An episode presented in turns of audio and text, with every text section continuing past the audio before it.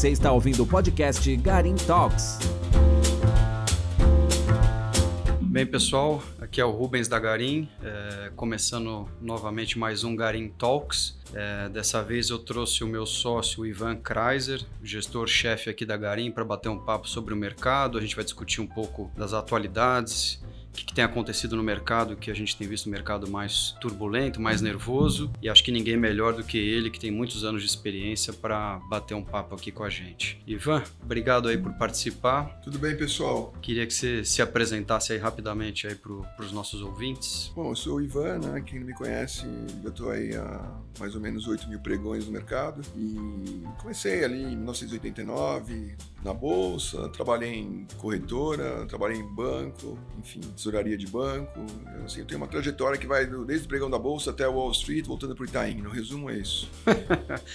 Maravilha, Ivan. Bem, é, estamos passando por momentos aí difíceis, né? Falando assim de mercado, né? A gente estava aí com uma perspectiva de, de Selic baixa, né? Bolsa lá em cima e agora a gente está vendo essa tendência se reverter. A gente vê os clientes, né? Pessoa física aí que são a grande maioria dos nossos investidores, sem entender muito o que está acontecendo na dinâmica do mercado. Queria bater um papo com você hoje para ver a tua visão sobre o que está acontecendo. O mercado ele esquece, às vezes, o que aconteceu nos últimos 20 anos no Brasil. A gente sempre teve drawdowns, né, quedas fortes aí nos últimos 20 anos. Pegar, a gente teve drawdowns, é, quedas entre 30% a 70% em dólar nos últimos 20 anos. Essa aqui é a 13 terceira, eu estava estudando isso. Então, assim, a gente esquece é, por que, que tem essas quedas, né? Às vezes são fatores externos, é, não depende só do Brasil, mas muitas vezes são problemas nossos mesmo. E esses problemas, na maioria das vezes, eles vêm da, do lado político. Então, assim, Brasília sempre é um peso pra gente, né? Que é um peso que a gente carrega aí. É, não tô nem falando se é o executivo, judiciário, legislativo, enfim.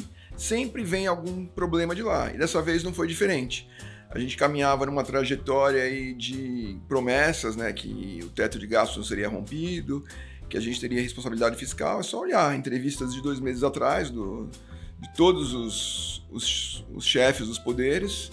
E, e agora o mercado teve uma decepção, porque essas promessas parece que não estão se materializando.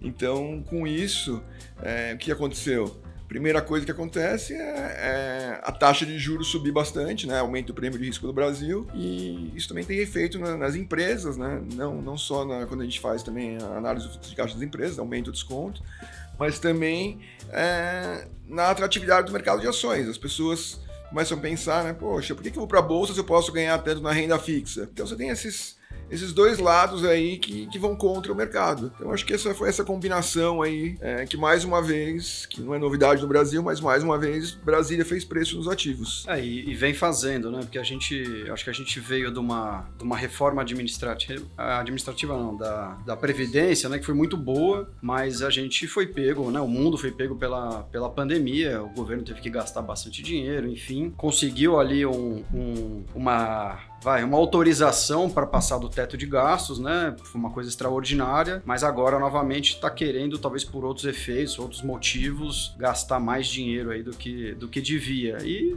obviamente que vem pesando aí no, no mercado essa, essas posições todas, né? A gente fala que o Brasil, né, é, é como aquele ex-fumante que ele não pode pegar e falar, ah, vou experimentar, vou, vou dar uma tragadinha de novo. Então, assim, o mercado conhece, sabe da história do país e acho que é a mesma coisa. Então todo mundo tem muito medo que o ex-fumante vai lá e dê uma tragadinha de novo e volte a fumar. É, é o que está acontecendo nesses dias. Você pega essa situação é, aliada a um período eleitoral aí, que começa o ano que vem, que ah, as coisas tendem a acontecer menos, né? Reformas assim começam a ficar muito mais difíceis, improváveis em ano eleitoral. Então a gente tem essa combinação aí que não é muito boa. E assim, no universo de empresas ali que vocês olham e tal, imagino que deve ter empresas que estão indo bem, mesmo passando por essa, essa turbulência toda, estão gerando caixa, estão fazendo estão conseguindo se recuperar da pandemia e tem empresas que estão em setores um pouco mais difíceis, talvez as queridinhas aí do, do, investidor, como uma Petrobras, uma Vale, que tem um pouco de influência política, né? Essas tiveram, sofreram mais do que talvez outras que a gente acompanha no nosso portfólio. É, eu acho que a Vale, assim, ela só tem CNPJ no Brasil, né? Então não é uma empresa assim que é, até pode se beneficiar dessa situação, mas aconteceu um outro problema agora na China, que o preço do minério começou a despencar, teve uma, des uma desaceleração na China. Então a Vale acabou sofrendo também, não pelos motivos do Brasil, mas mais pelos motivos de China. E Petrobras é um, é um ativo assim que sempre, né? Quem, quem, quem quer confusão vai para Petrobras, porque sabe que vai estar tá sempre com essa com esse problema na janela e acontecendo. É, agora a gente acha que tem empresas que ficaram baratas realmente nessa queda, né? Você pega uma queda de 32% em dólar, não é, não é pouco. É, tiveram ações aí que caíram 50%. Uh, então a gente também teve ações que caíram 70, 80, essas empresas novas que vinham com é, um discurso aí de, de crescimento de inovação foram as que mais sofreram aí, né? O papel fez IPO aí há cinco meses, pega e cai 50, entre 50% e 70%, uma queda significativa, que mostra que houve uma precificação que não foi tão correta aí na época do, dos IPOs, né? Agora, assim, tem empresas baratas, a gente gosta, por exemplo, de, da Vibra, né? A antiga BR distribuidora, é, ela veio para um múltiplo bem interessante agora, quase 13 vezes lucro, ficou barata.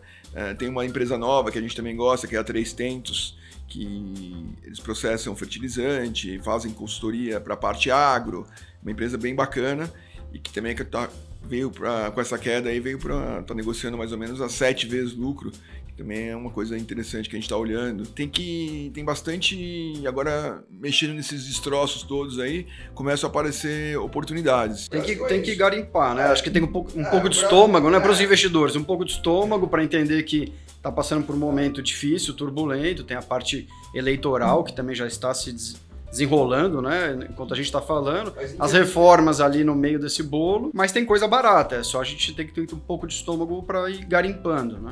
Mas infelizmente o Brasil é isso, né? Quando tem essas bagunças é quando, é quando as oportunidades aparecem. Elas aparecem mais por um problema nosso mesmo, né? Que descontou o preço das coisas, né? o mercado às vezes desconta demais e aí começam a aparecer as, as oportunidades interessantes. E esse fluxo de investidores estrangeiros, Ivan, você tem visto acontecer agora? Tem sido maior, tem sido menor do que em outros tempos? Então, Isso está fazendo preço na bolsa, não faz? Então, esse fluxo ele engana demais. A gente tem que tomar muito cuidado com esse fluxo, porque às vezes a gente olha lá, né, se você olhar a entrada de dinheiro na bolsa, esse ano teve 50 bilhões de reais, ainda 40, 50 bilhões de reais, não lembro qual é o número exato, mas teve uma entrada de dinheiro em reais e que se você transformar em dólar começa a ficar ridículo, né? É muito pouco dinheiro ainda. Não é assim algo é.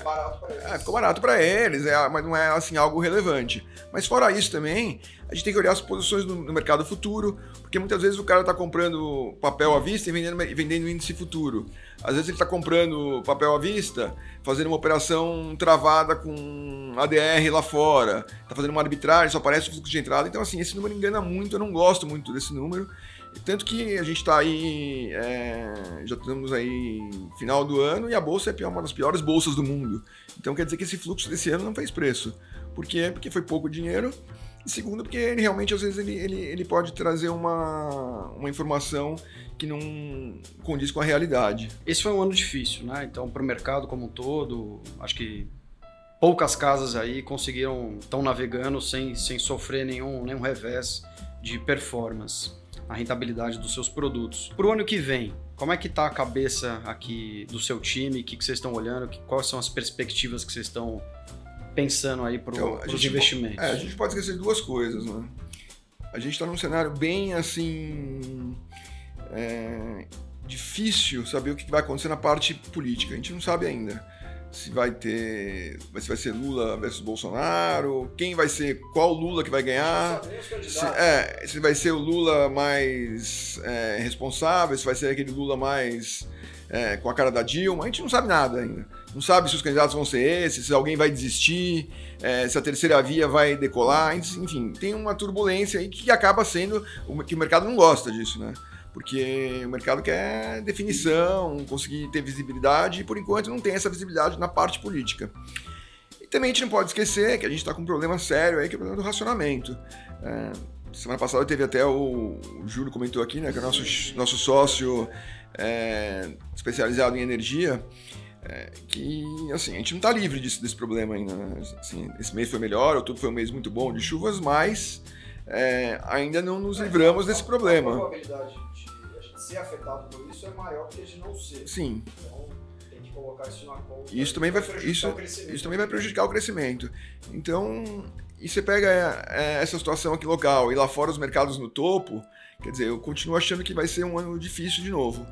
Não estou achando que vai ser moleza, não. Ah, vai subir, vai valorizar, vai recuperar, não. Tem bastante pedras no caminho aí. É, até a gente chegar à eleição e ver como vai ficar esse cenário também hídrico. É, exato. A gente vem discutindo isso. Acho que tem bastante, bastante nebuloso ainda, né, o cenário para a gente conseguir tomar alguma, alguma decisão. E fatores que poderiam destravar isso, é, reforma administrativa, por exemplo, acho que hoje seria um, uma grande notícia se houvesse, mas não está parecendo que vai andar isso. Porque com ano eleitoral agora, não, eu acho difícil. E reforma tributária esquece. Porque reforma tributária, a gente não tem um consenso da sociedade brasileira. Você tem cada setor que é puxar para o seu lado. Então, o setor de serviço que é uma coisa, o setor industrial que é outra coisa.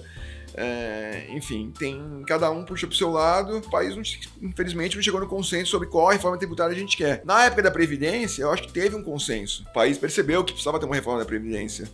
É, reforma administrativa, eu acho que também já existe esse consenso que tem que ser feita, mas em ano eleitoral vai ser muito difícil.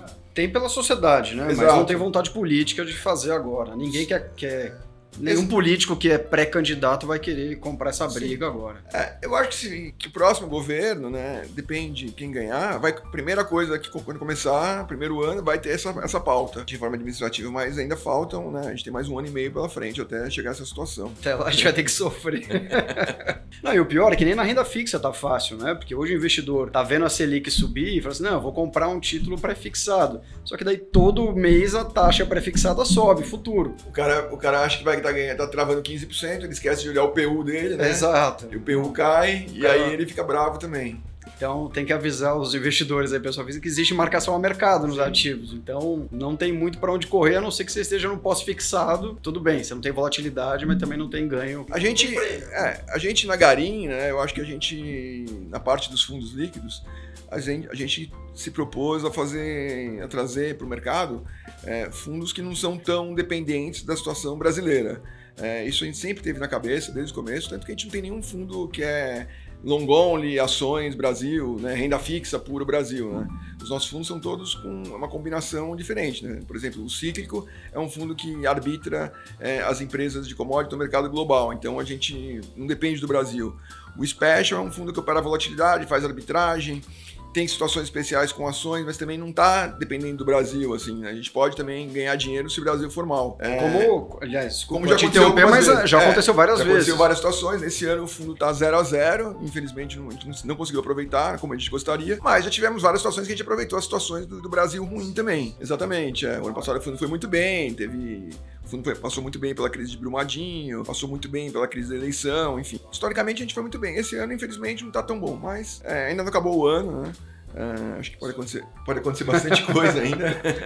e bastante coisa para acontecer ainda. Exato. Bastante volatilidade para vir no mercado. Bastante volatilidade para acontecer, então a gente pode até, de repente, uma semana tudo pode mudar. Mais algum assunto aí, Ivan, que a gente deveria Não, abordar a gente tá, aqui no nosso... A gente tá... Quem tiver alguma pergunta pra gente, eu tô no Twitter direto, né? Quem quiser me seguir lá no arroba Ivan Kreiser, eu, qualquer dúvida, é, tem o Twitter da Garim também, o Instagram, estamos nas redes aí, pode mandar mensagem que a gente responde. É, isso é verdade, a gente responde mesmo. Beleza, Ivan, obrigado aí pelo papo.